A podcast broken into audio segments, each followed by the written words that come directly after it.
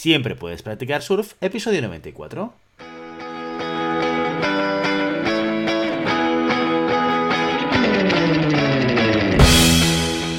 Bienvenido y bienvenida a Siempre puedes practicar surf, el podcast diario sobre recursos humanos. Este podcast está pensado para profesionales de recursos humanos, gerentes, jefes de equipo y podrás encontrar técnicas, consejos, ideas, conceptos y noticias sobre la gestión de personas, eso sí, con un enfoque práctico y aplicable. Hoy episodio 94 del miércoles 6 de octubre del 2021, programa en el que vamos a explicar y desarrollar un caso práctico sobre gestión de personas. Pero antes dejadme que os recuerde que podéis encontrar más contenido en nuestro blog e información sobre nuestros servicios en nuestra web globalhumancon.com. Desde allí os podréis apuntar a nuestro newsletter para no perderos nuestros webinars, streamings y todo el contenido y actividades que organizamos desde la consultoría Global Human Consultants. Los casos prácticos consisten en un primer capítulo en el que exponemos una situación real que ha ocurrido dentro de una organización y en el que al finalizar os propondremos una serie de cuestiones para resolver la situación de la manera más adecuada, como todo un profesional de recursos humanos. La semana siguiente resolvemos y compartimos con vosotros nuestra solución. Y así cada miércoles. ¿Preparados? Dentro cortinilla.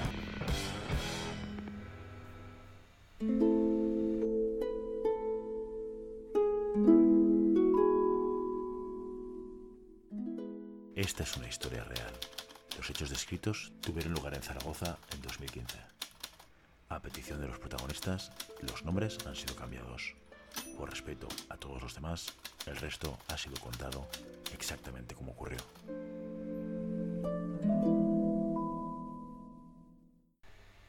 La semana pasada os planteamos el caso de la señorita Cara Melo.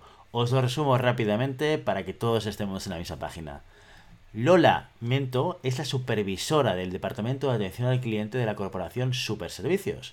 Durante los últimos seis meses, una de sus empleadas top, Caramelo, ha caído dentro de una espiral de bajo desempeño. Buscando en su historial, Lola ha reconstruido la historia de Cara tal y como sigue. Hace seis meses, por Navidad, Cara empezó a alargar su tiempo de almuerzo. Cuando se le avisó de este comportamiento, solo respondió a la defensiva y con evasivas.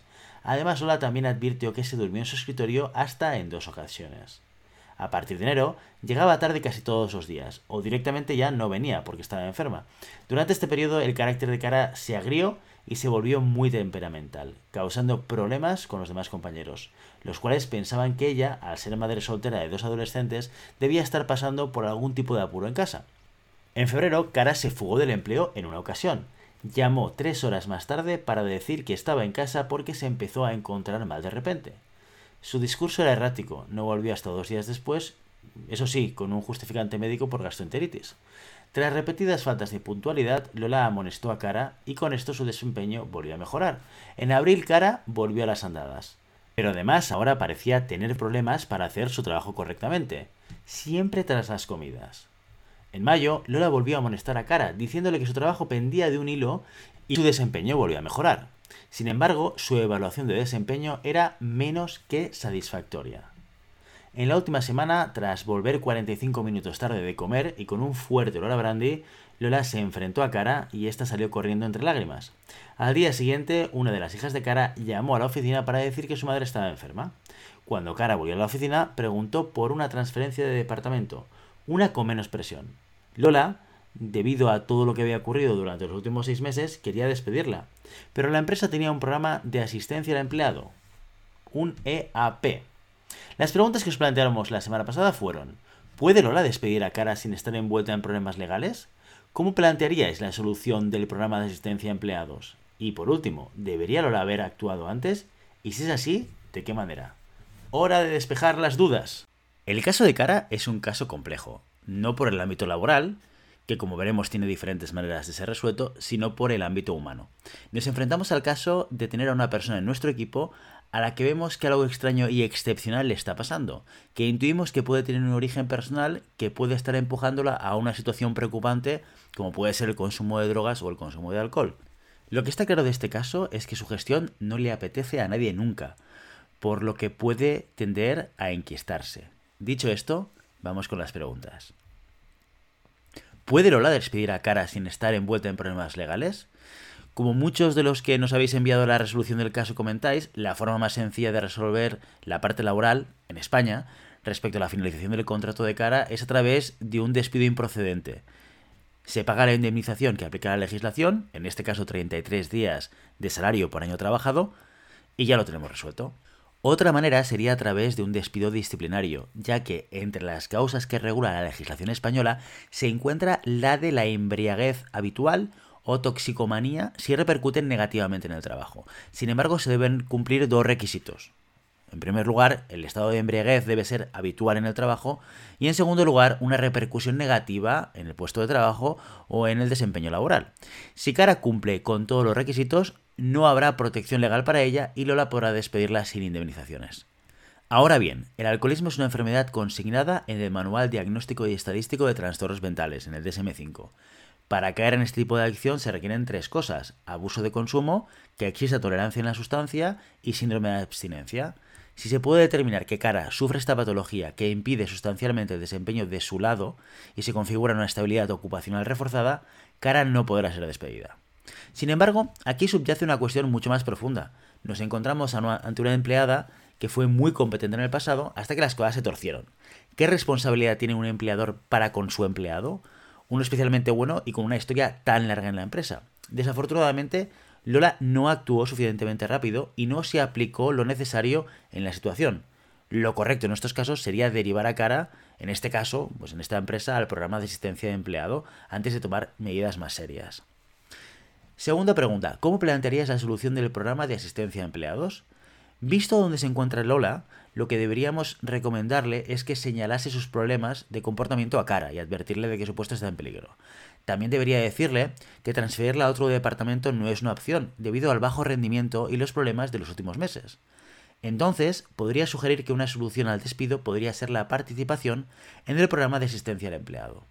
Lola le debería explicar a Cara que la EAP atenderá sus necesidades y que todo lo que discutan con la asesora estará bajo confidencialidad. Lola debería transmitirle a Cara su preocupación por su bienestar y también, ¿por qué no?, que le dolería perder a una empleada que demostró ser tan buena. No obstante, también debe ser clara y avisarle de que no habrá más oportunidades y que si debe haber otra amonestación, será despedida inmediatamente. Llegados a este punto, una buena idea es ofrecer a Cara el resto del día libre y darle tiempo para pensar qué es lo que quiere hacer. Y en último lugar, ¿debería Lola haber actuado antes? Y si es así, ¿de qué manera? Esta seguramente es una de las claves del caso, actuar antes y con mayor implicación. Muchas veces nos cuesta implicarnos en los problemas personales de las personas de nuestros equipos. A veces, como jefes de equipo, sentimos que ya tenemos suficiente con tener que cargar con toda la responsabilidad o que los temas personales o individuales son de cada uno y que ahí no tenemos que entrar. Pero esas son verdades a medias.